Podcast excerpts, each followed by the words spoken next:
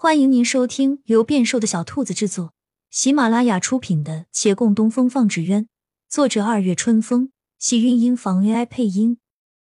欢迎订阅，期待你的点评。第三十集，众人的目光霎时间转向了红渊方那只大孔雀，而后他们很快又挪向长青斋这只微型蝴蝶。他们的视线在这两者之间来回跳跃。呀，咱们最后上场，对上的势必是最强的一个。孟寻担忧道：“多半就是红渊方。”洛长青点头：“今日诸多纸鸢都是在造型与画面上下功夫，杂志上注意成风力的不多。红渊方那只倒是留意到了。那师傅，你有把握赢吗？”没有把握，还要考虑待会儿的风力。他倒是十分的坦然，但是洪元芳也未必有把握能赢我。他向身边看了看，见月兰一直不言语，便问：“你有心事吗？”“没有，我只是在想一个问题。”“什么？”“这个放飞比赛为什么要如此麻烦？”十八只纸鸢一起飞不就是了？对比更加明显，胜负也更好区分，甚至名次序列都比较容易评判，可以省下许多功夫啊！对呀，这话说的有道理啊。不过规矩是县令定的，每年都是这般做，没有人想要去更改。他们初来乍到，只能入乡随俗。县城发出了号令，那参赛的纸鸢一对一对进场，开始放飞了。数轮比试下来，红渊方的孔雀胜得一骑绝尘。与之比试的，要么飞行上空不及他稳，要么不及他高，还有不知道是不是过于紧张，直接就没飞起来的。赢过其他坊间的纸鸢，红渊方没用太多时间。等到与长青斋对决时，晌午还没过。骆长青与陈生红站于场地中央，他先按流程向县令又报了一遍家门。简单介绍一下自己的纸鸢。他二人离得不远，说话的时候，陈胜红就一直看着他，将他从头打量到尾，直到他说完，侧目看过来。陈掌柜有何指教？陈胜红不再看他，冷眼看他那只蝴蝶。指教不敢，在下好心提醒一下姑娘，脚线可要拴紧了，这么一小点儿，万一丢掉了。眼神不好的，可是找都找不到。那还是陈掌柜小心检查一下自己的提线吧。那么大一只，万一断掉了，漫无目的飞，想必会吓到小孩子。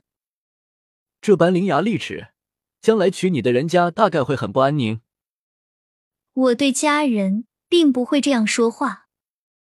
那或许是因为你没有家人，并非只是有血缘或者姻缘关系的。才能称作家人。此话不假，有这些关系的，也未必能成为家人。停停停！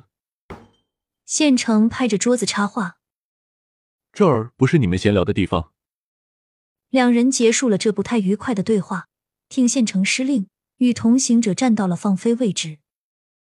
放飞位置离得也不远，只愿不单单比谁飞得高、飞得稳，亦可以在空中追逐较量。因此不必隔离太远，只是大部分普通的参赛者不敢这样做，还是会避开对手，以免控制不好方向，致使脚线缠绕到一起而双双落败。当然，眼下两边都不认为自己是普通的参赛者。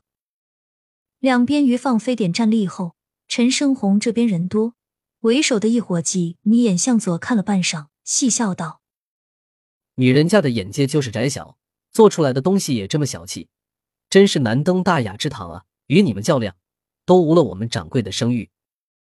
月兰拿着纸鸢，皮笑肉不笑的回：“彼此彼此。”为首伙计抿抿嘴，朝身后使眼色。身后另一伙计立即往前一步，润润嗓子，大吸一口气，言语蓄势待发，呼之欲出。